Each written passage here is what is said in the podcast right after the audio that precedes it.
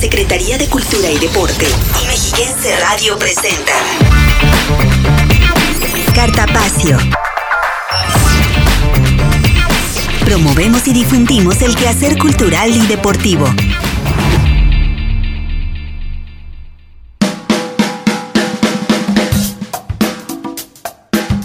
Muy buenas tardes, sean bienvenidas y bienvenidos a Cartapacio, revista cultural y deportiva, que producimos entre la Secretaría de Cultura y Deporte y Mexiquense Radio. Como cada semana, soy Belén Iniestra y a nombre de quienes hacemos este maravilloso programa, les doy la más cordial bienvenida. Hoy es 3 de julio del 2020 y en la emisión de esta tarde le tenemos toda la información de dos grandes recitales que usted ya puede ver a través de nuestras redes sociales. Uno de ellos es el recital de música y poesía denominado El lado oscuro del corazón, por lo que tenemos una charla con el destacado actor Esteban Soberanes. Él nos brindará todos los detalles de este gran proyecto. Asimismo, hablaremos con el maestro Jesús Lujambio, director del octeto vocal de la Secretaría de Cultura, cuya agrupación hace un par de días conmemoró su aniversario número 19 y lo hicieron con un gran recital en línea que no puede perderse. En temas de cine, la Cineteca Mexiquense ofrecerá la próxima semana de manera virtual el ciclo denominado El Cine de la Revolución, esto en el marco del 60 aniversario de la Filmoteca de la UNAM. Ya le estaremos dando todos los detalles para que pueda acompañarnos, así que le invito a que se quede con nosotros a lo largo de la próxima hora y nos permitan acompañarles con música, literatura, cápsulas y mucho más aquí en Cartapacio. Comenzamos. Propuesta musical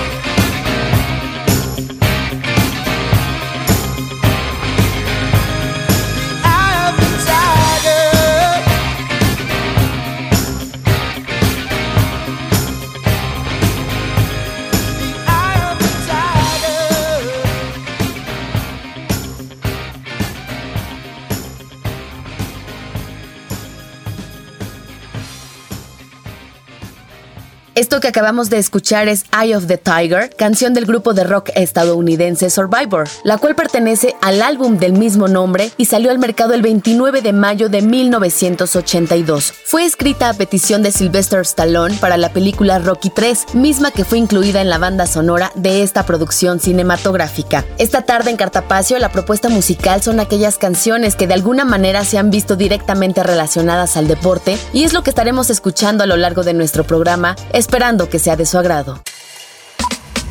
Cartelera, muestras nacionales e internacionales, conversatorios, estrenos y ciclos de cine de la Cineteca Mexiquense en Sala Cinematográfica.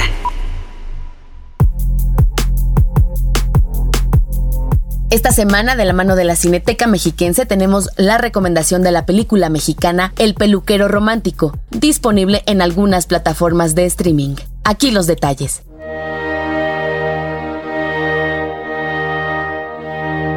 Hola, ¿qué tal? Soy Noeto Barsoto de la Cineteca Mexiquense y hoy les hablaré de la película El peluquero romántico. Hace rato me dio pena decirte porque estabas trabajando, pero te acompaño en tu dolor, Víctor, de verdad. Gracias, Lucy. Esta es una película de Iván Ávila. Nos cuenta la historia de Víctor, quien trata de reconstruir su vida emocional después de la muerte de su madre. Él tiene 37 años y como cualquier otro peluquero de la Ciudad de México, tiene una rutina fija. Lunes a sábado, de 9 a 7 de la noche, asiste a la peluquería. El viernes juega dominó con sus viejos amigos. El sábado ve cómo su equipo favorito de fútbol pierde y el domingo limpia la casa. Escucha música antigua romántica y ve películas clásicas mexicanas. Ándale. Qué romántico anda este cabrón. Estilista romántico. Pendejo. ¿Qué dijo estilista, güey? Nada especial parece suceder hasta que un buen día el destino lo lleva a Río de Janeiro.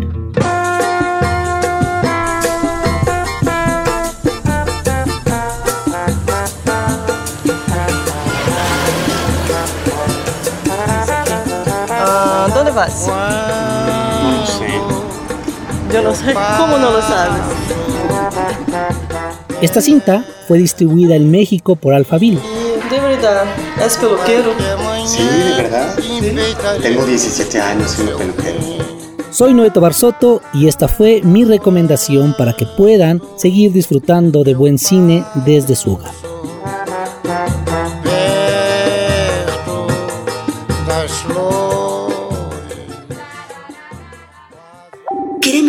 Amigos. Facebook, Cultura Edomex.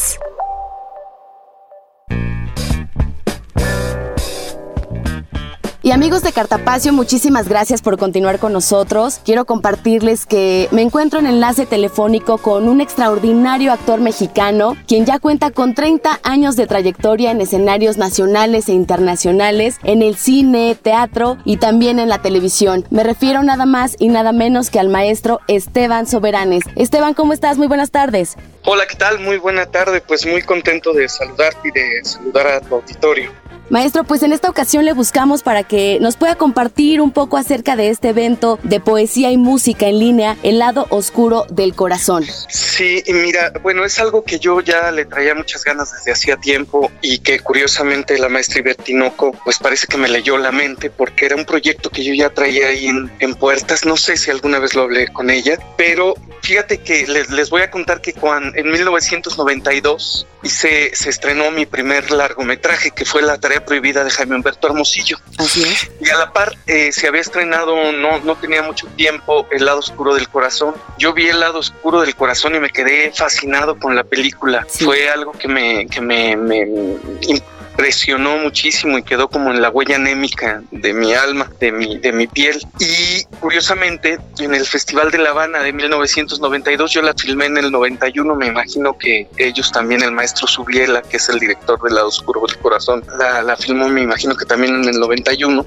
Pues en el 92 nos toca eh, participar en el Festival de La Habana, compitiendo ambas películas. Y se armó un poco un escándalo porque mucha gente quería que ganara el, el lado oscuro del corazón y le ganó la tarea prohibida. Eh, entonces para mí fue como, tengo como un ligue ahí muy especial con el lado oscuro del corazón, porque siendo una película que yo admiraba muchísimo, pues le ganó mi primer largometraje que hice sobre una polémica ahí muy fuerte que había en, en, Cuba. Eh, pero fue para mí como un signo muy, muy significativo para mí, este, pues haber competido el mismo año y todo lo que sucedió alrededor de la designación de los premios. El lado oscuro del corazón es una película que a mí me encanta porque tiene algo que a mí me gusta mucho, como lo hicimos en, Herido de Mar. Tiene poesía del maestro este, Benedetti, de Hellman y, y, algunas cosas de Subiela y de Girondo, por supuesto. A mí me, me entusiasma mucho poder eh, participarles de este proyecto que ojalá nos puedan acompañar en la, en la transmisión y puedan disfrutar de él tanto como lo disfrutamos Guillermo, Guillermo León y yo, que con Guillermo me entiendo muy bien para trabajar. Es un escritor, un dramaturgo con el que puedo decirle las ideas que tengo, aterrizar y él las aterriza en el papel muy bien, imponeamos el texto y después viene a, hacer una perfecta triada el maestro Garcilaso, que es un multiinstrumentista que también admiro mucho a pesar de ser muy joven, es un chico con un talento extraordinario, es un gran compositor,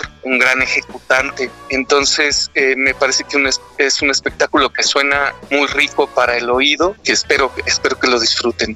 Así será. Maestro, también que nos pudieras platicar un poco acerca de estos trabajos que has estado realizando con la Secretaría de Cultura y Deporte del Estado de México. Eh, sabemos que no es la primera ocasión, los años anteriores como el Festival de las Almas o los miércoles en la cultura que, bueno, dadas las circunstancias nos habías podido acompañar de manera presencial. Ahora, ¿cómo ha resultado esta dinámica de trasladarlo a lo virtual? Mira, este, en realidad ha, ha estado sucediendo, en, si me preguntas en lo personal, creo que, que ha sido como una impresión fuerte, ¿no? Un shock este, tener que trabajar a través de las redes, pero no nos ha dejado de otra esta situación más que tratar de llevar eh, nuestro trabajo de alguna manera al público. Ciertamente participamos en el Festival de las Almas tras una invitación de la maestra Ivette Tinoco, que siempre le estaré agradecido porque además, fuera de que nos llame o que nos haya invitado, creo que hace un trabajo extraordinario, al igual que la Secretaría de Cultura del Estado de México. Fue muy disfrutable haber compartido las funciones que dimos en el Festival de las Almas. Hubo gente eh, maravillosa que conocimos eh, de otros países, gente mexicana que se acercaba y nos decía unas cosas impresionantes tras el espectáculo de Herido de Mar. Y yo pienso que mientras yo pueda o yo, mi grupo, los Goliardos Teatro, podamos tocar el corazón de una de las personas que está ahí,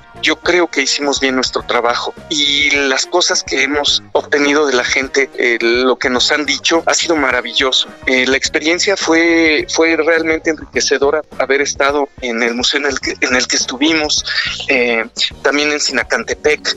Eh, y ahora en lo virtual, bueno, creo que nos sentimos muy halagados también de seguir formando parte de esta familia que se ha creado en la Secretaría de Cultura del Estado de México. Estamos muy, muy contentos de poder participar y de poder exponer nuestro trabajo. Yo después de cuatro años de haber estado en la Compañía Nacional de Teatro como parte del elenco estable cuando la dirigía el maestro Luis de Tavira, después de eso salí de la compañía, estuve un año casi sin hacer teatro hasta que empecé a sentir la necesidad. El teatro nunca te deja. Tengo 30 años, como bien comentabas en un inicio, de haber iniciado mi carrera y mi carrera la inicié en teatro y curiosamente en cine al mismo tiempo y en televisión. Entonces son ya 30 años de haber hecho teatro en la coordinación nacional con muchos directores de prestigio y después cuatro años en la compañía. Después de eso creo que empezó a surgir mi voz de lo que sí. yo realmente necesitaba hablar, de lo que mi espíritu y mi alma necesitan susurrarle al oído al espectador y creo que hasta el momento ha funcionado, entonces espero que este espectáculo les, les llene tanto como a nosotros. Claro, seguramente así será. ¿Y a través de qué redes sociales lo podemos estar disfrutando?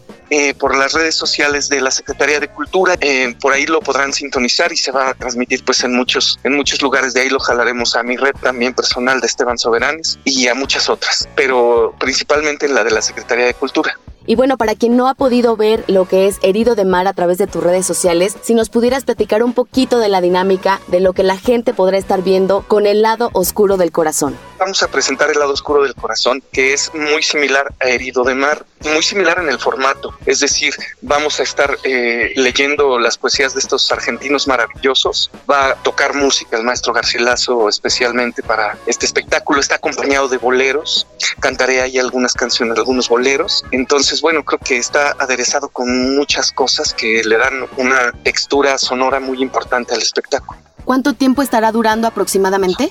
Aproximadamente una hora. Correcto. Y maestro, ya para finalizar, que nos pudieras también compartir un poco cómo ha sido el confinamiento para ti. Te hemos visto también muy activo en las redes sociales. Sí, sí, sí. Eh, mira, he estado tratando de hacer eh, todo a lo que me han invitado, porque me parece parte importante, una parte social importante, tratar de retribuir un poco de lo que he aprendido de mis maestros. Entonces he estado dando algunas clases. He hecho un, estoy teniendo un programa que se llama Salud por el Arte con una fisioterapeuta que se llama Fer Carapia y estamos hablando de prevención en las artes escénicas. Eso es los jueves a la una de la tarde eh, en la red social de Rehabilitar. Después de eso he estado haciendo yo también una cosa que titulé Pláticas de Café. He estado entrevistando a distintos actores, eh, amigos míos y por ahí tengo en mira a otros directores de cine. Entonces eh, he estado, esto lo estoy haciendo los viernes a las 8 de la noche o a las 7 de la noche, dependiendo a la hora que pueda mi invitado, pero lo anuncio con, con mucha anticipación.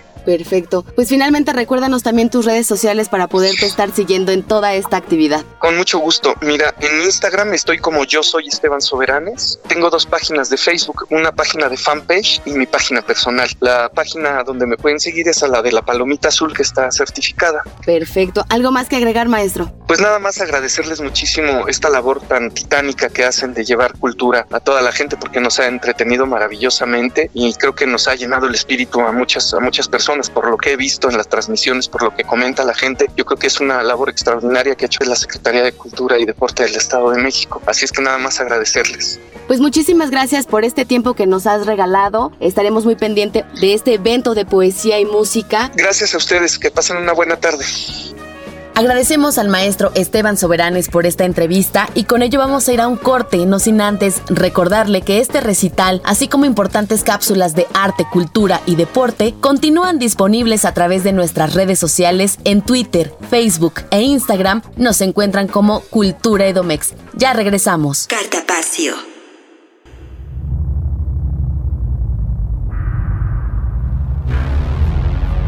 Propuesta musical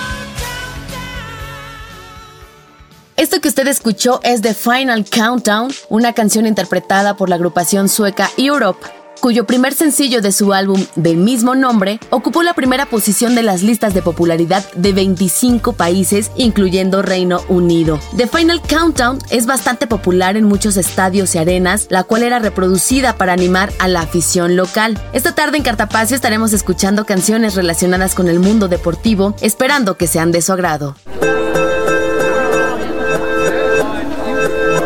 Capturando voces, trayectos e historias de arte, cultura y deporte.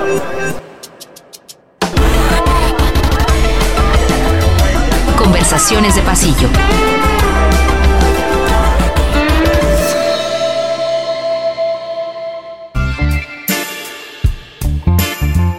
Esta tarde en nuestra sección de conversaciones de pasillo tenemos un reportaje muy especial del Museo Virreinal de Sinacantepec. Esto con motivo del 40 aniversario de su fundación a celebrarse el próximo 5 de julio. Aquí los detalles.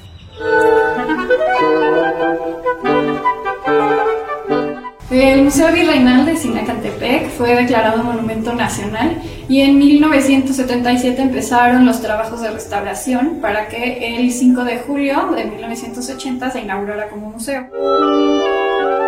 El objetivo del museo es difundir entre la población eh, la vida eh, que tenían los franciscanos en este convento y también mostrar ejemplos del arte del siglo XVI al siglo XIX. La capilla abierta cumplía la función de acercar a los indígenas a celebrar el culto cristiano sin necesidad de ingresar al templo, debido a la renuencia prehispánica de adoración al interior de un recinto cerrado. El retablo está atribuido a Juan de Montaño, pintor criollo novohispano. El altar presenta pinturas al fresco del siglo XVI en un estilo renacentista, de San Francisco de Asís que detalla paisajes de su vida y obra. Asimismo, la anteportería, que cumple la función de ingreso al Museo Virreinal, presenta el fresco del árbol genealógico de San Francisco de Asís y la Orden Franciscana. Tras ingresar al Museo Virreinal podemos apreciar el anterrefectorio y alrededor del claustro bajo todas las salas, la cocina, la alacena, las celdas, la capilla, con todos los elementos característicos de la vida conventual de la orden franciscana que nos permiten comprender la cotidianidad, así como la humildad y la espiritualidad que imprimían en sus labores básicas diarias.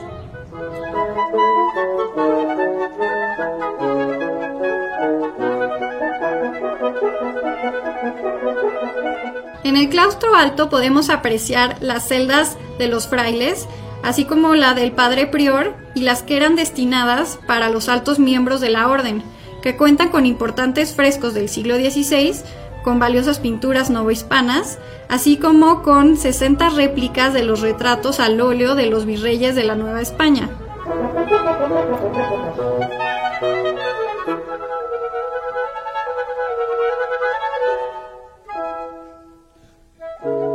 Uno de los elementos más valiosos del Museo Virreinal de Sinacantepec es la biblioteca que resguarda más de 4.500 volúmenes antiguos escritos en latín y español antiguo, impresos y sellados al fuego por diversas órdenes religiosas.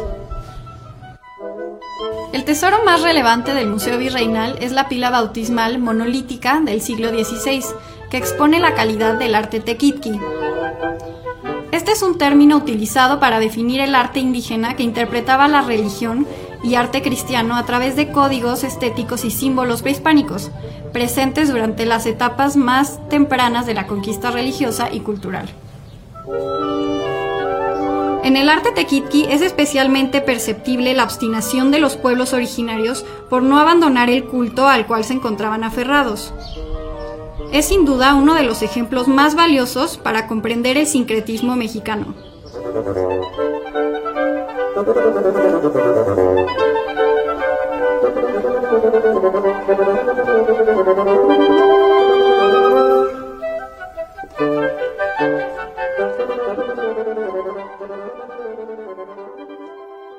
Síguenos en Twitter, arroba Cultura Edomex.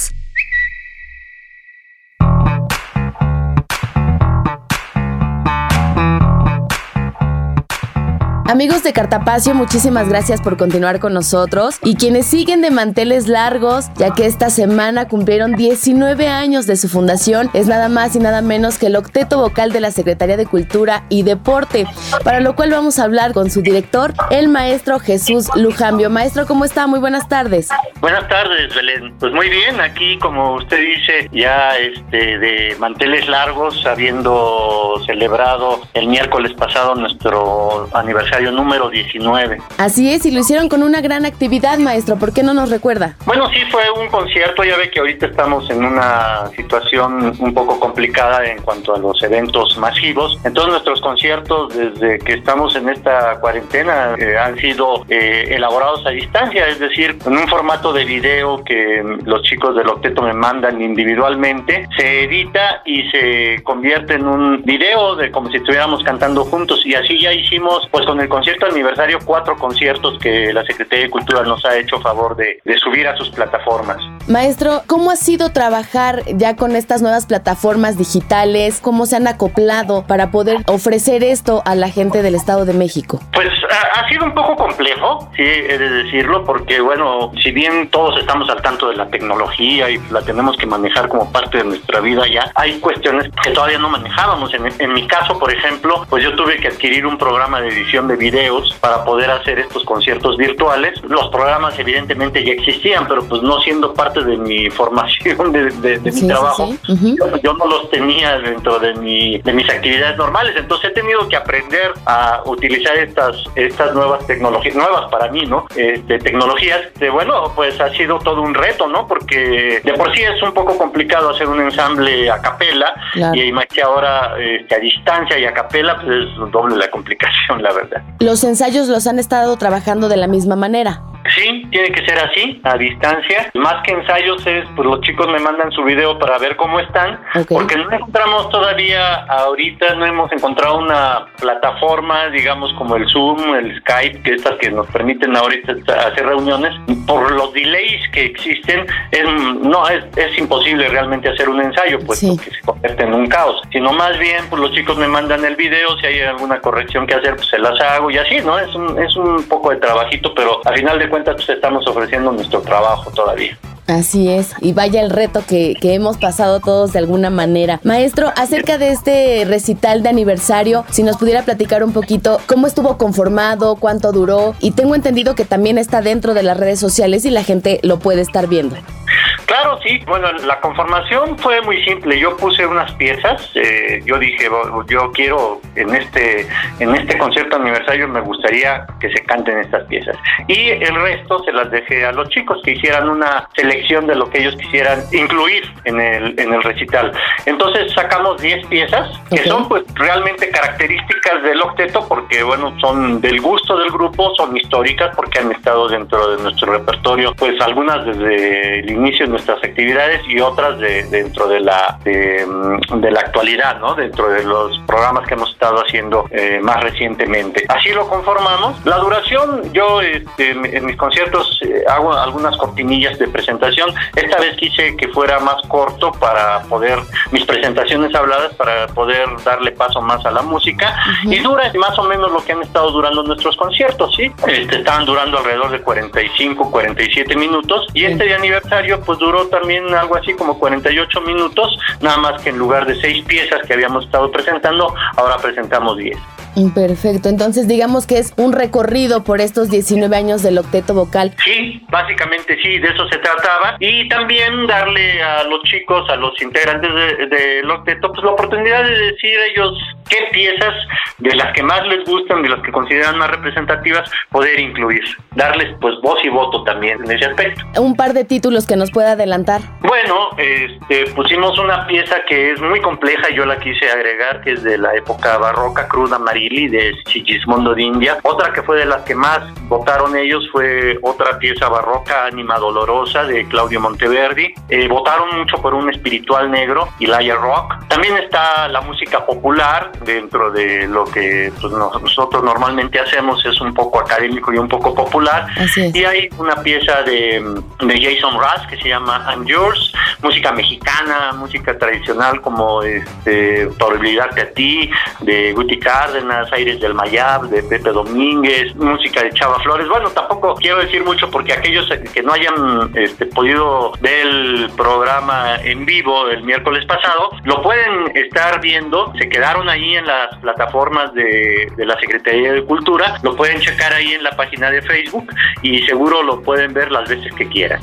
También preguntarle acerca de estos 19 años del octeto vocal. Se dice bien fácil y se dice muy rápido, pero ¿cuántas experiencias, anécdotas y cuánta música han llevado a las y los mexiquenses? Híjole, pues mire, hemos ofrecido a través de este lapso de tiempo 1084 conciertos presenciales, okay. o sea, con público en, salas de concierto, iglesias, este, auditorios, sí, 1084. El último presencial que dimos fue en Chimalhuacán, en marzo pasado, el 11 de marzo, y ya después vino la cuarentena. Y después de eso, pues hemos este, dado ya cuatro conciertos virtuales. Afortunadamente, y gracias por esta difusión que nos da la Secretaría de Cultura, recibimos invitaciones para festivales internacionales y ya participamos en dos festivales, en uno de ellos con cinco participaciones en el Coral Fest Costa Rica, que es un festival que se viene haciendo cada año de manera presencial, pero en esta ocasión, eh, pues por las circunstancias se tuvo que hacer virtual. Y en otro que se llama mm, Canta un Mundo de Argentina, en el cual ya participamos y vamos a volver a participar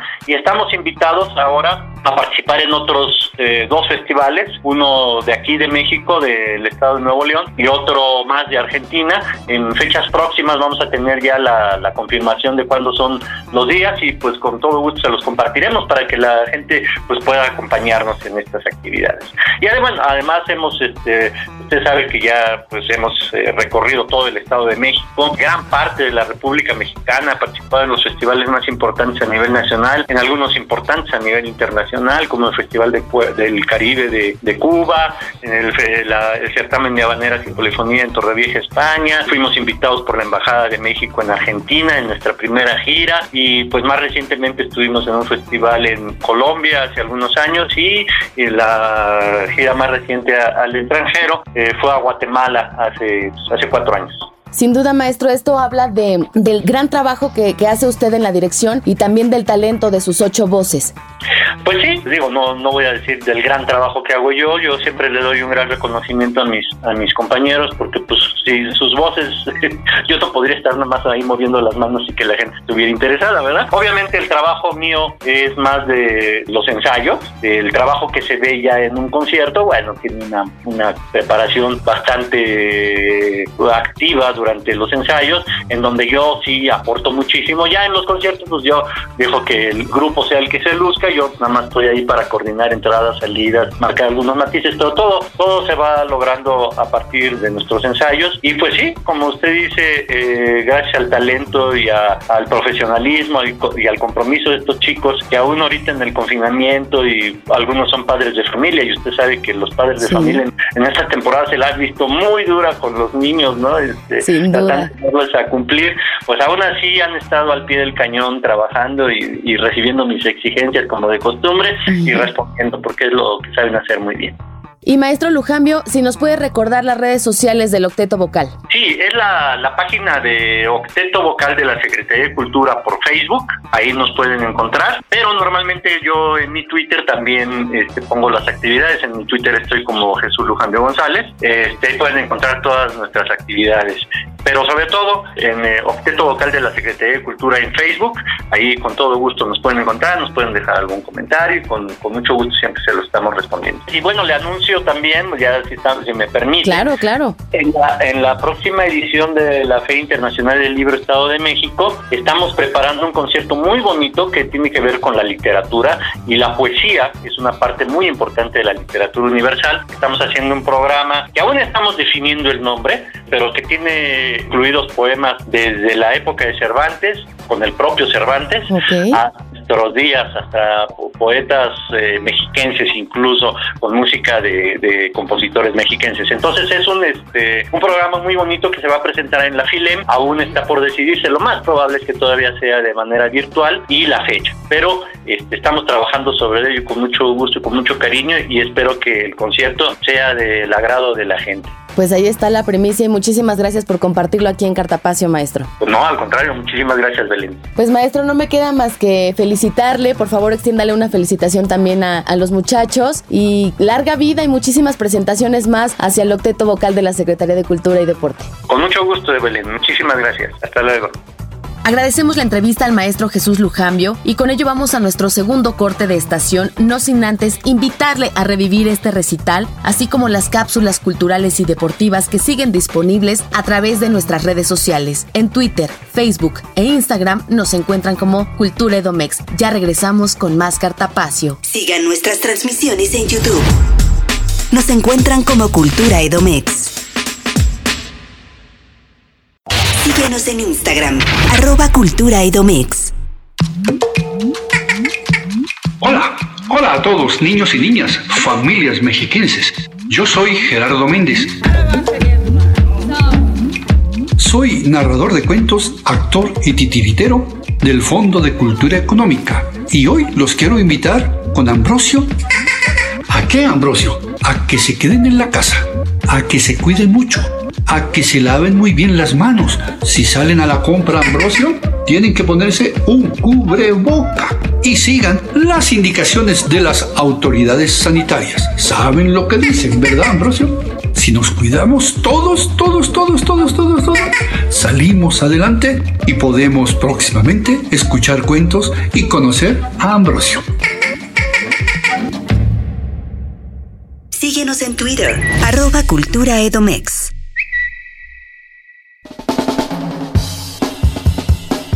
Amigos de Cartapacio, muchísimas gracias por continuar con nosotros. Ahora en temas de cine, es un gusto saludar esta tarde a Noé Tobar Soto, él es el director de la Cineteca Mexiquense, quien nos va a hablar acerca de un ciclo de cine denominado El Cine de la Revolución Mexicana. Noé, ¿cómo estás? Muy buenas tardes. Pues queridísima Belén, muchísimas gracias. Muchas gracias por la entrevista, por el espacio y un saludo a todos nuestros amigos que nos escuchan en Cartapacio. Efectivamente, como bien dices, la Cineteca Mexiquense se suma a transmitir este ciclo titulado El cine de la Revolución Mexicana, un ciclo curado y organizado por la Filmoteca de la UNAM con el motivo de su 60 aniversario, puesto que el próximo miércoles 8 de julio estará cumpliendo sus 60 cumpleaños la Filmoteca de la UNAM. Entonces, bueno, con este motivo ha diseñado un ciclo verdaderamente exquisito con películas de su acervo, puesto que, como bien saben todos nuestros amigos que nos escuchan, la Filmoteca es una institución referente en cuanto al tema de preservación de archivos fílmicos.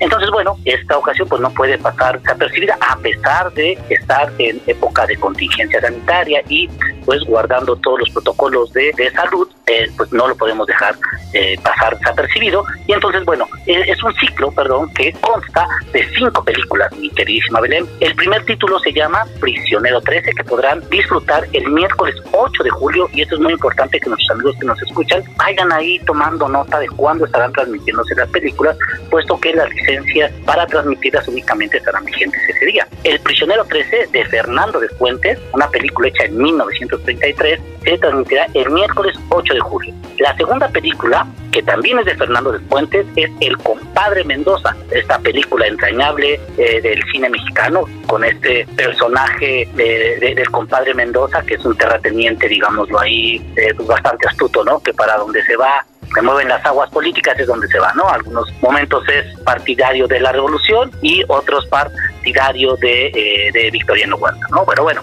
eh, esta película, El compadre Mendoza, se transmitirá el jueves, el jueves 9 de julio. Eh, la tercera película, que también es de Fernando de Fuentes, puesto que Fernando de Fuentes abordó mucho el tema de la revolución mexicana en su filmografía, es Vámonos con Pancho Villa. La película de qué va, bueno, realmente nos narra la historia de los leones de San Pablo, que es un grupo de, valientes campesinos que, eh, bueno, que se unen al ejército de Pancho Villa. Ya después de derrotas y victorias, se replantean la idea de seguir o no en el movimiento y, y los planteamientos que son bastante interesantes. Entonces, esta película de Vámonos con Pancho Villa se transmitirá el viernes 10 de julio, mi queridísima Belén.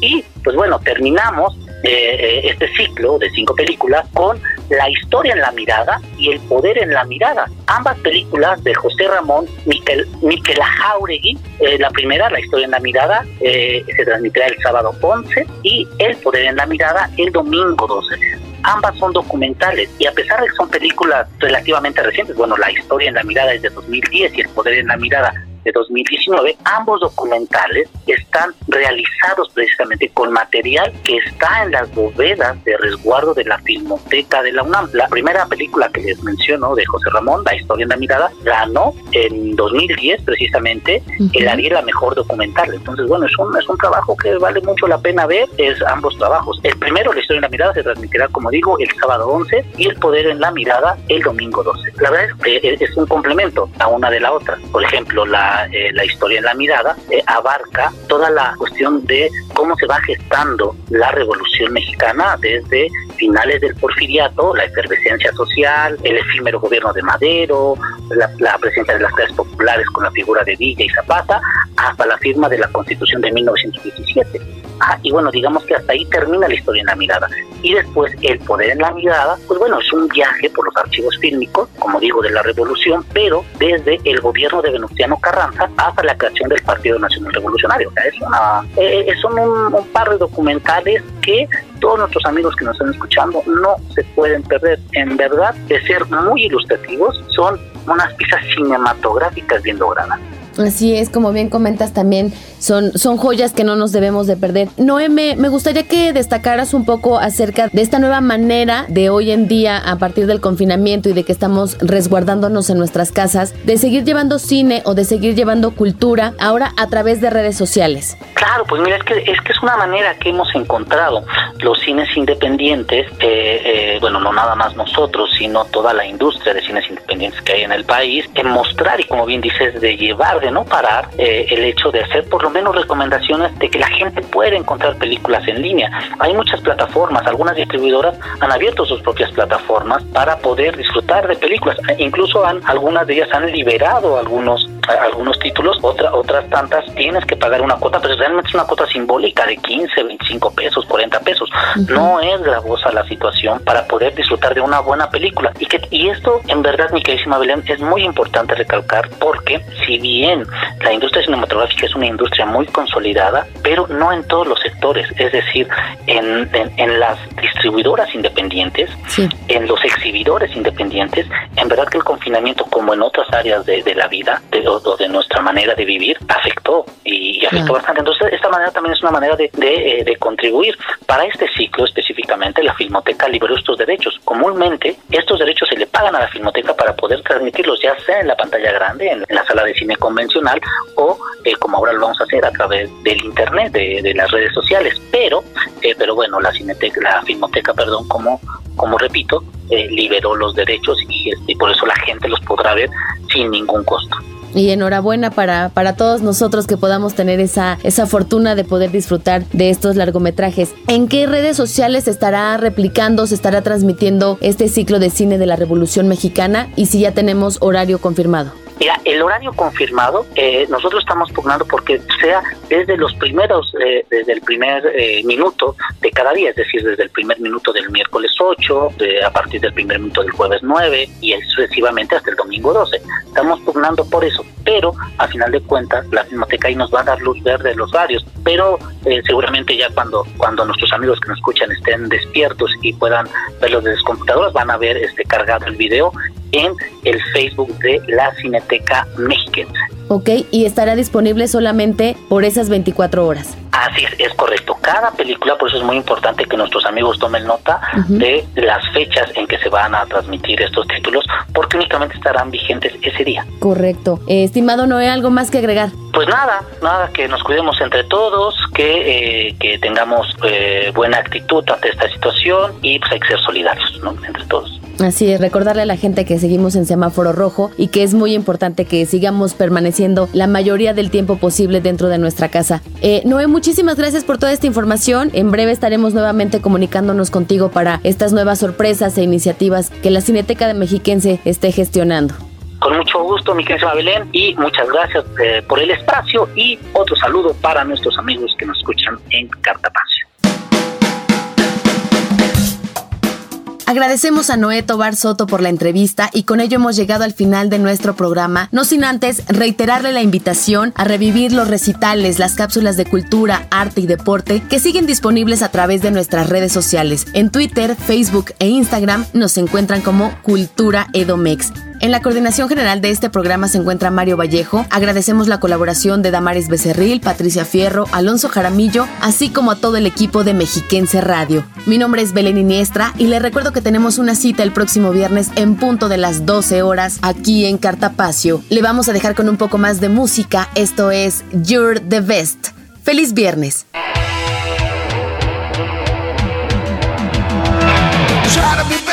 To believe, though the going gets rough, that you gotta hang